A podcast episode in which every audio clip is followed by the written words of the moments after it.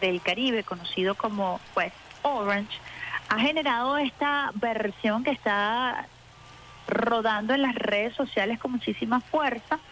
Está compuesto por el rapero Wyclef y Lauryn Hill, que son eh, quienes están detrás de esta versión. La voz de Lauryn Hill es la que acabamos de escuchar, hermosa versión en rap. Así que mm, espero que hayan disfrutado de esta versión, eh, que me parece particularmente maravillosa y que nos permite a nosotros explorar en nuevos temas musicales. De eso también se trata Vía Alterna. Y hablando de arte, hablando de música, hablando de contenidos y de creación, tenemos al hilo telefónico a Carlos Daniel Alvarado, periodista, director de cine, actor. Buenos días, Carlos Daniel. Y Bemar, un fuerte abrazo, un saludo a toda la familia de Radio Nacional de Venezuela. Bueno, iniciando la semana con muchísima energía, súper feliz. Este fin de semana, como tú muy bien sabes, fue el Día Nacional del Cine. Fue, bueno, un momento de celebración con todos los técnicos, artistas, actores. Eh, y bueno, el año pasado se estrenaron casi 27 películas, imagínate tú. Entre ellas Benítez por Maracaibo y, y bueno, eh, celebrando con todos los compañeros. Y esta semana, bueno, continuamos con lo que veníamos el año pasado, este maravilloso espacio que es la hora del cine aquí en, en Radio Nacional de Venezuela. Ajá, Carlos, ahí me lanzaste varias rectas, vamos poco a poco. Ajá. sí, sí, sí. Carlos Daniel Alvarado, director de Benítez para Maracaibo, además eh, Premio Nacional de Periodismo, Periodismo por su programa La Hora del Cine en el Sistema Radio Nacional de Venezuela. Estamos hablando de cómo ha cambiado el mundo de la música y de los contenidos luego de la pandemia. ¿Cómo ves tú o cómo vieron los creadores de contenido, los técnicos, esta celebración del, del sábado pasado 28 eh, de enero, Día Nacional del Cine. ¿Con qué te encontraste? ¿Cuáles son las eh, discusiones que se están dando en el cine venezolano en estos tiempos? Sí, bueno, Ismar, lo primero que la gente lo sabe, que venimos en un proceso de pospandemia y la taquilla del cine se ha visto afectada no solo en Venezuela, sino a nivel mundial. Este, la gente desde que se quedó en sus casas empezó a consumir otros productos, eh, digamos streaming, Netflix, Amazon Prime, Apple TV, ahorita hay demasiados eh, contenidos en streaming con el lenguaje cinematográfico. Incluso, bueno, la película que, más nominaciones tiene eh, al Oscar es una película de Netflix. Entonces ya eh, se diversificó la manera en que nosotros consumimos esos productos y eso ha mermado la taquilla, ¿no? Sin embargo, no hay nada como sentarse en una butaca con un sonido Dolby 5.1, una mega pantalla y uno poder disfrutar eh, de una película, ¿no? Entonces, es, eso, ya el cine cambió, eso es una nueva realidad, eh, que, todos los, que todos los cineastas estamos conscientes.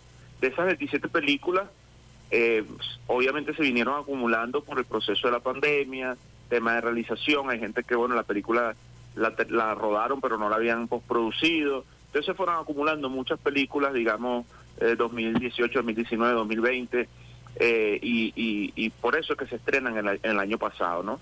También de esas películas vale destacar que muchas de ellas son independientes. O sea, yo mm, ahí yo quiero hacer un reconocimiento a todos los hermanos cineastas que, que bueno, que tienen una voluntad inquebrantable, sacaron sus proyectos hacia adelante eh, de manera, bueno, este, inventándosela, pues incluso eh, no solo aquí en Venezuela, sino en el, sino en el exterior, ¿no? Y bueno, allí, allí queda evidenciado unos productos de muchísima calidad. Yo me siento muy orgulloso de haber eh, puesto nuestro granito de arena. Y el debate es ese también. Otra cosa que se ha hablado, Ismael, que no quiero dejar pasar, eh, es el tema del financiamiento al, cine nacional.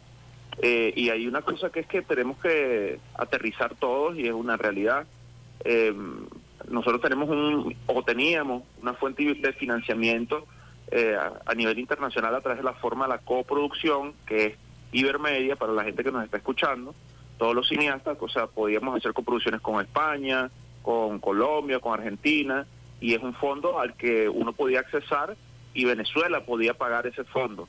Hoy, mm, bueno, gracias a que tenemos las cuentas bloqueadas, tenemos un país que, que bueno, que nos tienen bloqueados y además es una gran realidad, nosotros no podemos pagar o no tenemos las formas transparentes de, mira, de transferir de una cuenta a otra cuenta para nosotros cumplir nuestras obligaciones como, como bueno, como los entes correspondientes para pagar lo que tenemos que pagar en el cine y que la industria se vea beneficiada. Eso es una realidad.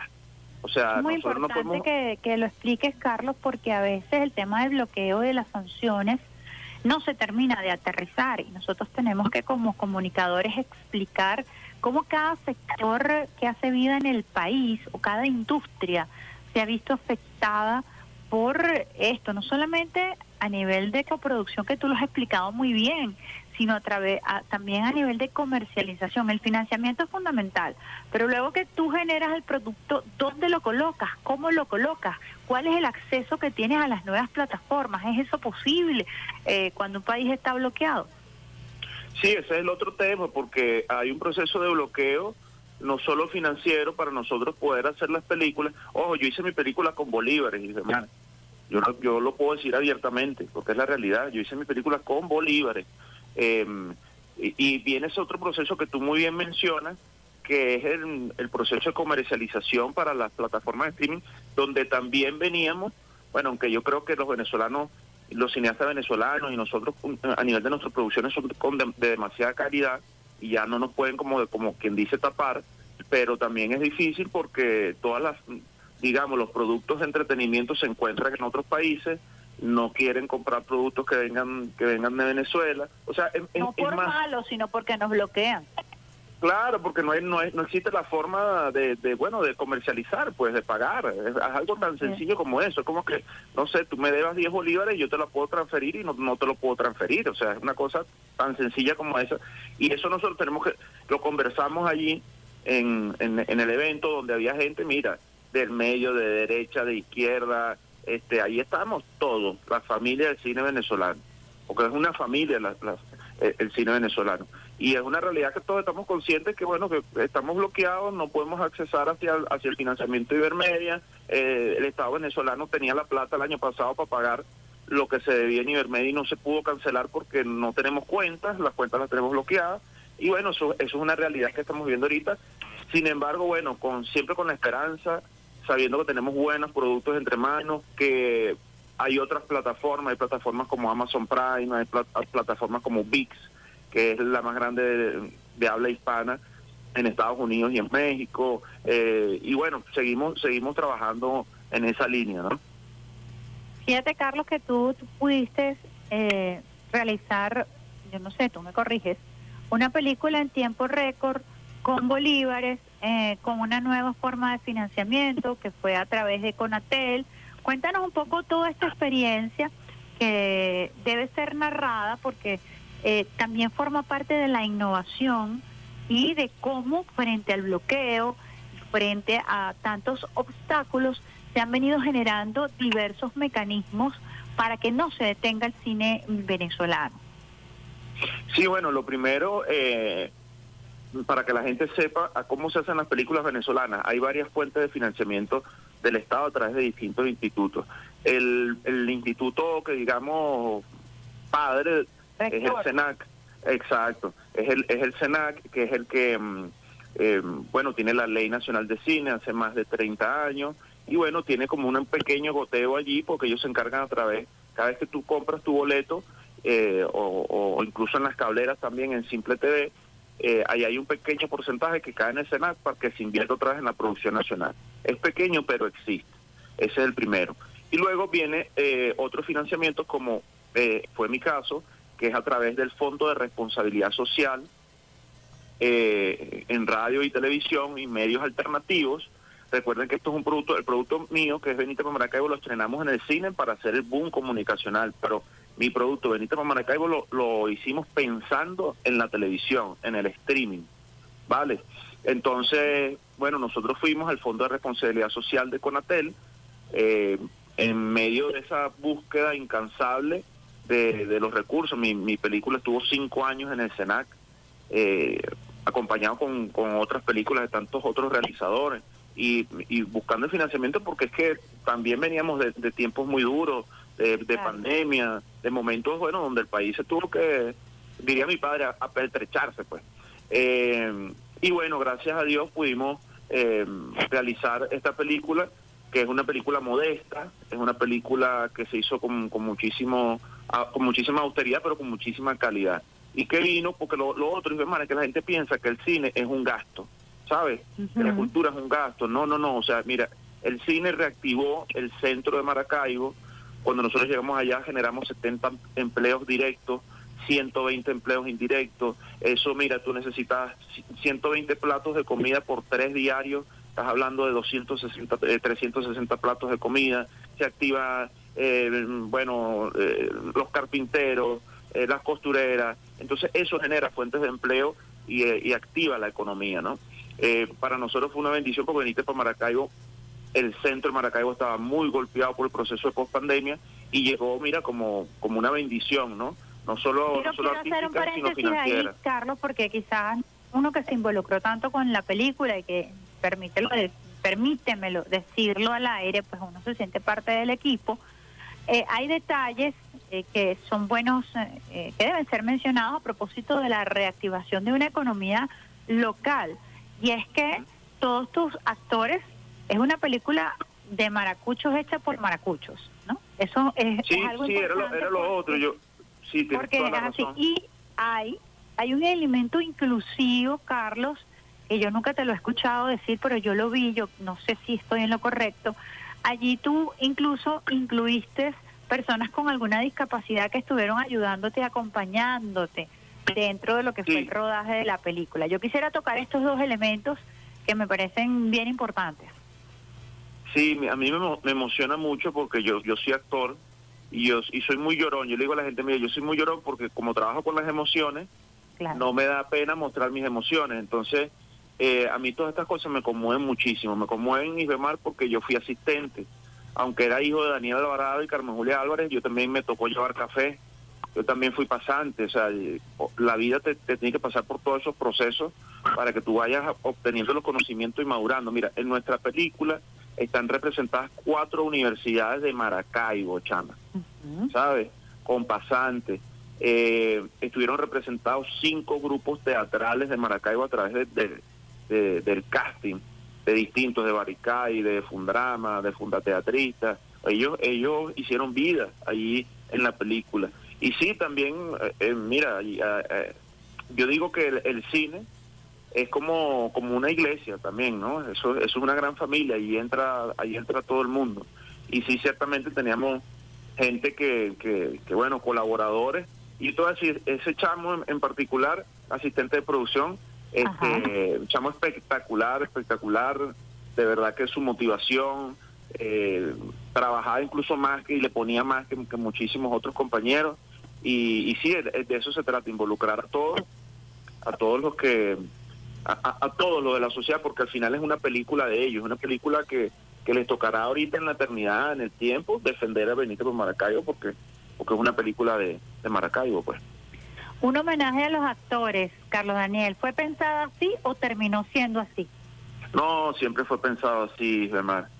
Siempre fue pensado así, porque cuando la escribimos yo tenía a mi papá en vida y era un homenaje que lo quería hacer a mi papá y a Maracaibo, y era un homenaje en vida que le quería hacer a mi papá. Entonces, mi papá cambia de paisaje y bueno, ahora tiene, bueno, otra con, otra connotación, porque yo vi mucho, yo me crié en los canales de televisión. Desde los cinco años estoy viendo los grandes directores, mira, yo trabajé con, con Julio César Mármol, eh, con, con Cabruja, con Alberto Lamata, o sea, y era una cotidianidad demasiado, demasiado hermosa. Y también quería hacer una remembranza, no solo a los que lo logran, a los actores que lo logran, sino a los, eh, digamos así, a los que no lo logran, que también... Que aparentemente no lo logran, pero que logran otras cosas.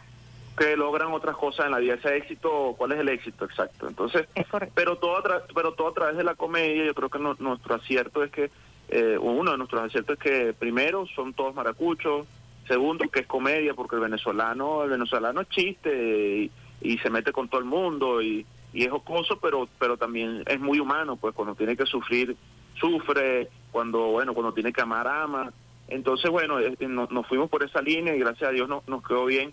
Me decían porque yo soy actor y además yo no voy a dejar de actuar y, y, me encanta la actuación, siento que aprendo de directores, que aprendo de todo el mundo, eh, como no voy a dejar de hacer radio, por ejemplo, yo siento que, que el arte no es rígida, ¿sabes? El arte no es como la ingeniería, no sé.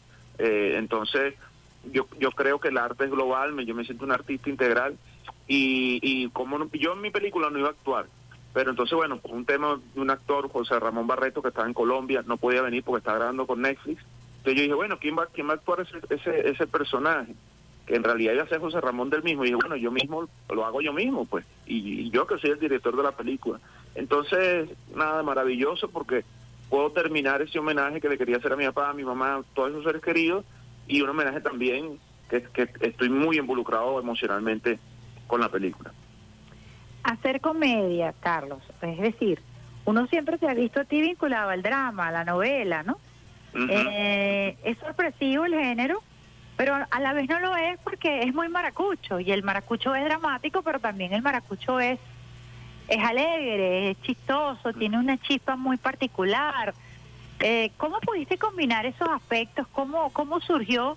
Pareciera que surge naturalmente, pero no sé cómo fue ese proceso de realmente poder redactar la complejidad, poder hacer un guion, montar una historia eh, compleja que va de lo particular a lo universal, esa frase que, que, arranca la película con Luis Alberto de la Mata. ¿no? Sí, de, lo particular a lo universal, porque eh, a mí me dijeron, hijo Mar, que no hiciera una película eh, en Maracaibo. No, que no, porque no la iban a comprar en el exterior, que eh, si tenía que hacer una película aquí en Caracas, pero con acento neutro y que no, no la gente no se diera cuenta que éramos venezolanos porque no la iba a vender. Y dije, pero ¿y poco, por, por qué? Porque yo voy a dejar de contar mi historia, si eso, eso a nosotros nos representa. Y siempre la pensamos en comedia. Yo vengo de una escuela maravillosa de teatro de mi madre, Carmen Julia Álvarez, que es el melodrama. El melodrama es, lo que pasa es que la gente piensa melodrama y, y, drama, pensará que es dramático.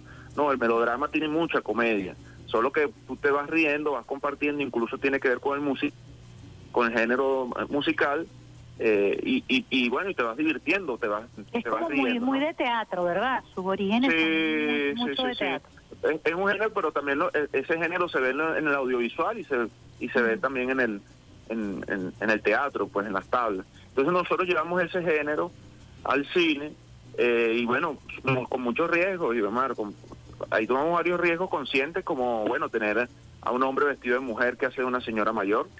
Eh, tomamos riesgos como, bueno, mira, van a hablar lo otro. A mí no me gusta decir groserías en mis productos, pero el maracucho es muy, a lo mejor, grosero, pero hay groserías que ya no son groserías, sino que forman parte de su vocablo cotidiano, pues.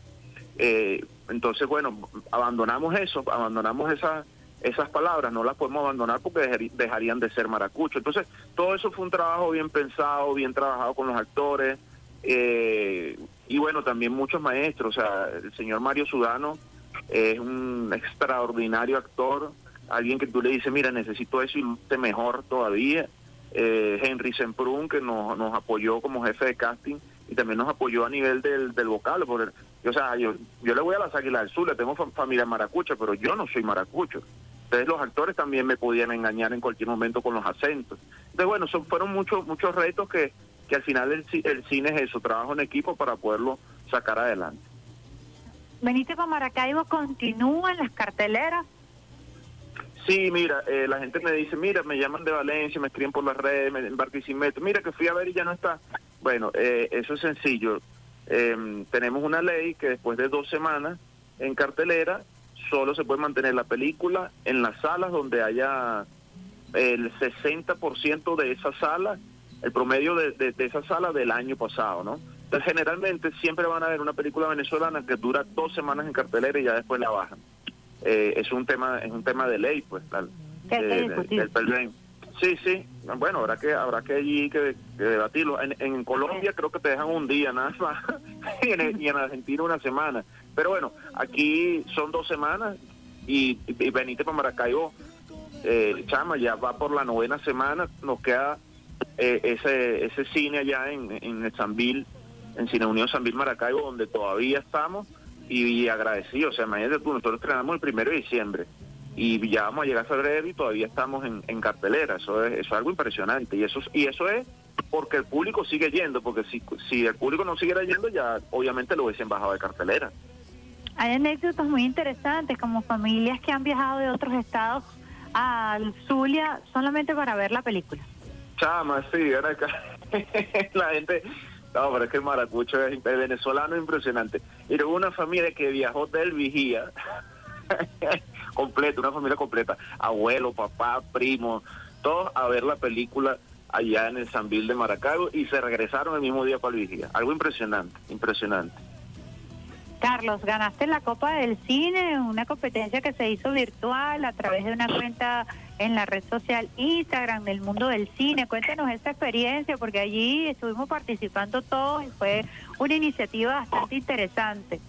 Sí, vale, mira, primero agradecer a todos los que votaron a través, eh, ellos son unos chamos que yo los aplaudo porque tienen su programa de radio también, eh, vienen a sumar están en todos los estrenos del cine nacional, apoyan el cine nacional. es una cuenta que se llama arroba magia del cine. Y los chamos se les ocurrió esta idea maravillosa de hacer una copa estilo como el mundial, pues. Eh, así, octavos de final, cuartos de final, semifinales y finales de, de todas las películas venezolanas que se estrenaron el año pasado. Y fuimos compitiendo y fuimos avanzando y fuimos avanzando de ronda y entonces, bueno, uno se activa con con el grupo de WhatsApp, se activa con la familia y de verdad que súper chévere y, se involucraron varios cineastas, o sea, Sergio Curiel estaba involucrado, pues yo vi que posteó algo por allí, eh, Edgar Roca, que, quedó de tercer lugar con su película, y Decisión, que también la distribuye, quedó de, segundo lugar. Eh, entonces fue fue maravilloso, fue un regalo porque además los que votan allí en esa, en esa cuenta eh, son gente que, va para el cine. Y vamos a estar claros, Isamar, nadie va a votar por ti si no te gusta tu película. Eso es así.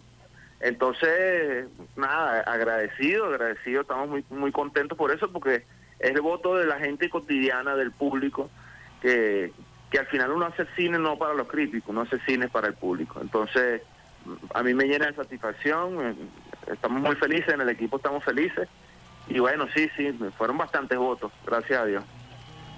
¿Qué cree o cuál crees tú que ha sido el aporte del espacio de la hora del cine que ah, se montó en un momento en donde todavía estábamos en pandemia, en donde todavía las salas del cine no estaban abiertas y desde allí se comenzó a hablar de estas nuevas plataformas, de nuevos proyectos, se comenzó a escuchar la voz de quienes hacen cine que en ese momento a lo mejor no lo estaban haciendo o estaban esperando el impulso final? ¿Cuál crees tú que ha sido el aporte de ese espacio que conduces?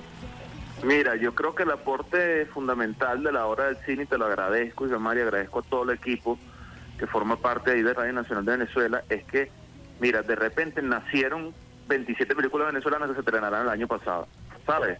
Y nadie estaba consciente de eso, nadie lo veía, o sea, hay, aquí hay productores, directores, realizadores, efectistas, eh, actores, que están allí en un proceso, estábamos allí en un proceso de, terminando la pandemia, cada quien en su casa, eh, nadie se debía hablar de cine aquí en Venezuela, eh, menos en la radio, eh, llegamos a, grandes rinconcitos del país. Mira, a mí se me acercó el sábado que estábamos celebrando el Día Nacional del Cine, un señor que vive en, en Valles del Tuy. Ahí grabé un video y todo, lo voy, a, lo voy a colgar en las redes sociales. Y me dice, oye, tú no sabes cómo estoy agradecido con con tu programa con la hora del cine, te escucho todos los viernes. Yo, hermano, gracias a Dios, o sea, sí, incluso las recomendaciones de las películas para el fin de semana a través de, Netflix o esos análisis, de verdad que, que, ha sido muy gratificante. Yo creo que es eso, mantener el cine vivo. Eh, este año tenemos un gran reto que es, bueno, seguir produciendo a pesar de las adversidades que ya estábamos comentando. Y bueno, ahí en la hora del cine venimos ahora repotenciado, repotenciado, Gisle, porque, y es algo que me emociona mucho, porque vamos a, estar los jueves a las 8 de la mañana, de 8 a 9 de la mañana, que es un horario para mí espectacular porque podemos llevar más artistas, podemos llevar más realizadores, nos pueden acompañar. Eh, también el jueves uno puede dar como que sus recomendaciones para el fin de semana. Ya yo te puedo decir, mira, puedes vacilarte esta película, puedes ver aquella película en tal plataforma, búscala por allá. Eh, y, bueno, eh, eso me llena a mí muchísimo de emoción. Este primer jueves, voy a aprovechar de hacerle cuña, dije, Eh, vamos a tener invitado al, al realizador, al director venezolano, eh, Edgar Roca, que es un chamo que tiene 35, 35 eh, años y tiene como 3, 4 películas ya, impresionante. y distribuye cine, un chamo de verdad que súper buena y súper talentoso, director, productor también, y bueno, vamos a estar allí hablando de cine, vamos a hablar de, de esta última temporada y de lo que se viene para, para el cine nacional. Bueno, ya que estás hablando de lo que se viene, ¿qué esperas de este año 2023? Mira, yo siempre, yo siempre lo digo que, eh, mira, mm, la bendición de Dios sobre, sobre toda Venezuela. Creo que nosotros mismos nos hemos ido la, o sea, labrando nuestro camino, nosotros, nosotros mismos, y yo creo que eso es lo más importante, desde los emprendedores, eh, las amas de casa, los chamos estudiando en el colegio, en las universidades, cómo veo juventud, pero, pero, una juventud bella, Isbemar, ¿sabes? Chamos que están echándole piernas y, me siento orgulloso que estudian, que trabajan. Yo, yo me siento, aunque yo tengo 38 años, pero yo me siento representado por esa juventud, ¿no? Y, me emociona. Yo siento que este este país este país es el, mejor país del mundo. Siento que este 2023 tiene que ser un año de constancia, que tenemos que mira mantenernos, tenemos que seguir trabajando, produciendo a pesar de, de, cualquier adversidad, eh, porque porque bueno, porque nos dimos cuenta que, que, Venezuela es el mejor país, el país que amamos y teníamos que pasar a veces, bueno, yo soy cristiano y veces que tenemos que pasar por diversas pruebas para uno poder valorar realmente lo que lo que uno tiene. Venezuela es la madre, tenemos que creerla, tenemos que apreciarla y tenemos que luchar por ella siempre. Bueno, Carlos, Daniel Alvarado, actor, periodista, director, agradecida contigo por haber compartido. Y te voy a decir una cosa, modestia aparte, creo que es una de las mejores entrevistas que te he escuchado en los últimos tiempos. Chama, lo que pasa es que, bueno, estoy hablando con... Ven acá. lo que pasa es que estoy hablando con una gran amiga que me conoce, que sabe todo lo que hemos luchado, que sabe todo lo que hemos trabajado y que bueno, y que de paso es una de las mejores periodistas de Venezuela. Entonces, sabe, me conoce y sabe dónde dónde preguntar. perfecto, perfecto. De verdad que sí, la he disfrutado muchísimo, Mar, agradecido.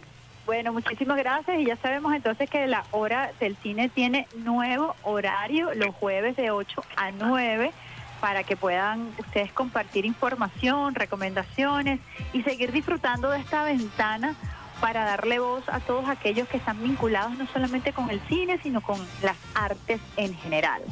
Así que besitos de coco con piña para ti, Carlos, para la familia. Agradecida de contar contigo en esta familia de Radio Nacional de Venezuela. Amén, y demás, gracias a ti, gracias a todo tu equipo de trabajo, la familia de Radio Nacional de Venezuela. Nos vemos pronto allá en la radio. Un fuerte abrazo. Un abrazo. Bueno, qué buena entrevista, de verdad, porque nos ha permitido eh, conocer eh, todo lo que está detrás de la realización de contenidos en cine con una visión bastante holística, como la ha presentado Carlos, y por supuesto con eh, la visión hacia el futuro de lo que debe ser. Importante como Carlos nos explicaba, el impacto del bloqueo en el financiamiento y en la producción de contenidos cinematográficos en general y cómo hemos venido sorteando esas dificultades para poder llegar a un número importante de 17 películas en el año 2022. Vamos con una pausita musical a esta hora, 8 y 32 minutos de hoy, lunes. Hoy es lunes 30 de enero del año 2022, con este programa muy especial.